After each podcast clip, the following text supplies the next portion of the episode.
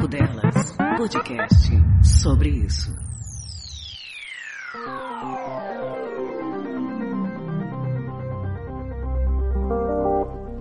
Olá, amigos do Papo Delas, tudo bem? Resolvemos adiantar o sobre isso de novembro porque o assunto é atual e é muito importante. O Caio Sam, podcaster do Refogado Podcast, e Rosário Valenzuela, sua companheira, gravaram pra gente direto do Chile como está o clima por lá, com essa crise, com a confusão, com a violência. Ele mesmo gravou essa semana um episódio falando de alimentação em épocas de crise. Eu recomendo que ouçam e agradeço pelo sobre isso. Vamos ao episódio.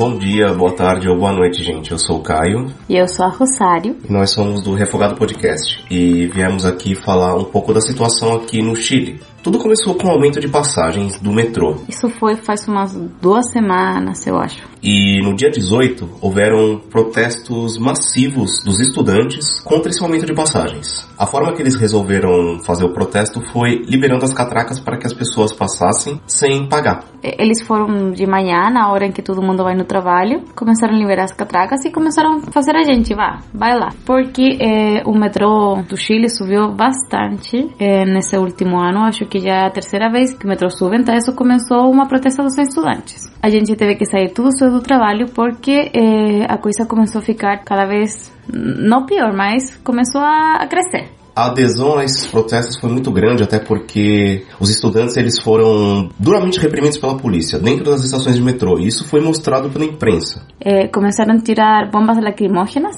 nas estações de metrô onde tem pessoas de idade, onde tem trabalhadores, onde tem crianças, e eles tiravam para as crianças. Então isso deixou todo o país muito puto. Todo mundo começou a apoiar esse movimento e considerando também a, a, repressão que tinha. Esse mesmo dia, já, já um pouco na tarde, começou a crescer tudo e teve grupos que começaram a atacar as estações de metrô e incendiar elas. Eles fizeram um desmame muito grande que coincidentemente não foi proibido pela segurança, pela polícia. Pela... A polícia não reprimiu os manifestantes que estavam queimando as estações de metrô. Então, esse mesmo dia de noite, considerando tudo, o presidente decretou estado de emergência. O que, que é isso?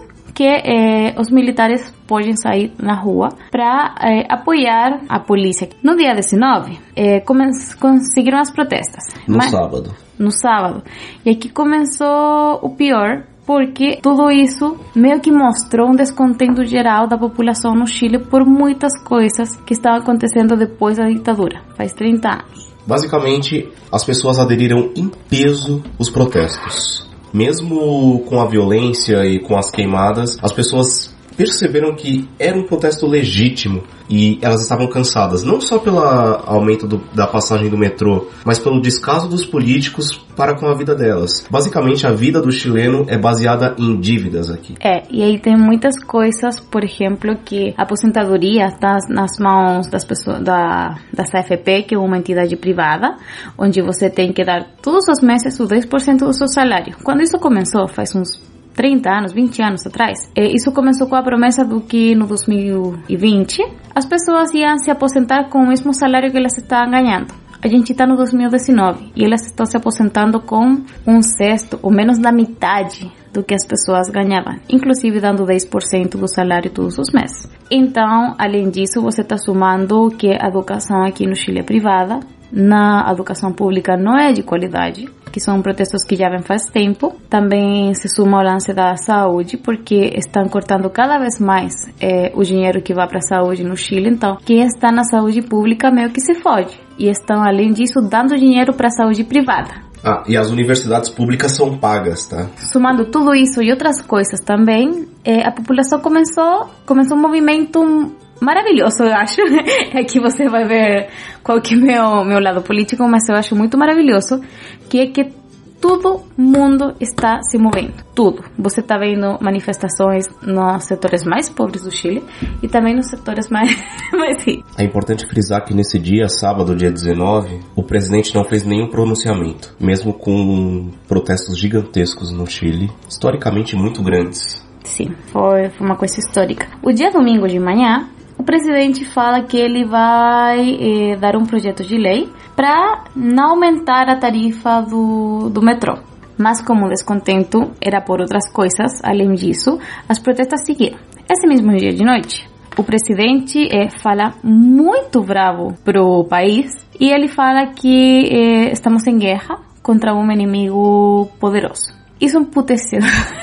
Eu não sei como é a palavra em português, mas isso deixou a gente muito puta. E é, no dia seguinte, seguiu tudo. Na segunda, o general Iturriaga, que é o general do exército do Chile, ele falou que não estava em guerra com ninguém, que ele está tá em paz com todo mundo e meio que é, deu uma volta ao que o presidente falou. Panos quentes, está colocando panos quentes numa declaração desastrosa de um presidente nervoso. E em todo esse momento, todos esses dias, teve uma repressão desmedida por parte dos militares e da polícia. Então, ontem, que foi terça-feira, como continuaram os protestos, o presidente falou de noite eh, pedindo desculpas para o país por tudo que ele não tinha feito e os outros governos não tinham feito por eles.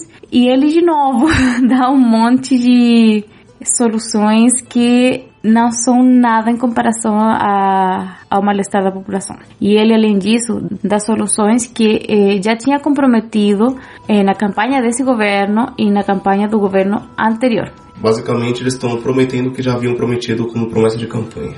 E hoje as protestas continuam, tem militar na rua. No nosso apartamento a gente escuta disparos de noite, algumas coisas estão destroçadas na rua, eh, eles estão disparando até crianças. Tem um caso de uma menina de 12 anos que pegou um tiro pelos militares. Vamos ver o que vai acontecer, porque isso aqui sigue. O resumo de tudo isso é que, com os protestos muito fortes, alguns mercados também foram saqueados. E com isso, todas as redes de mercado aqui simplesmente resolveram fechar as portas. Poucos mercados abrem, dá para contar nos dedos de uma mão, e sempre tem pelo menos quatro ou cinco policiais na porta controlando a entrada e a saída e entram de, sei lá, de 5 em 5 pessoas, 10 em 10 pessoas e ficam no máximo 15 minutos lá fazendo suas compras. E o que eles estão fazendo basicamente é deixar o povo em contra do povo. Meio que fazendo algumas pessoas acreditar que tudo que eles estão sofrendo agora é por culpa das protestos, para desacreditar o, o movimento que está acontecendo aqui no Chile. Mas agora a gente está em outra era, a gente não está mais nos anos 80, tem um monte de informação na internet, tem um monte de informação em todo lugar. E num resumo rápido, nós estamos há cinco dias com toque de recolher. Basicamente, eles estipulam a hora de entrada e saída das casas. Você só pode sair de sua casa dentro do toque de recolher se você tem um salvo-conduto do exército. Um dos protestos das pessoas durante a noite, geralmente durante o toque de recolher, é bater panelas. Elas fazem isso durante os protestos dos dias e de noite batem muita panela. Por exemplo, tava batendo panela agora, eu tive que parar pra ter um pouco de silêncio. Basicamente a gente tentou resumir, só que ainda falta bastante informação, gente, mas é, é só para tentar dar um panorama do que tá acontecendo. Então, obrigado e boa noite.